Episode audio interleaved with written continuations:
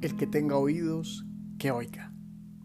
Un espacio de encuentro con la palabra, de intimidad con Jesús, de conexión con el hermano.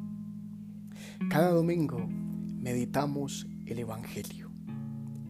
¿Tienes oídos? ¿Quieres escuchar?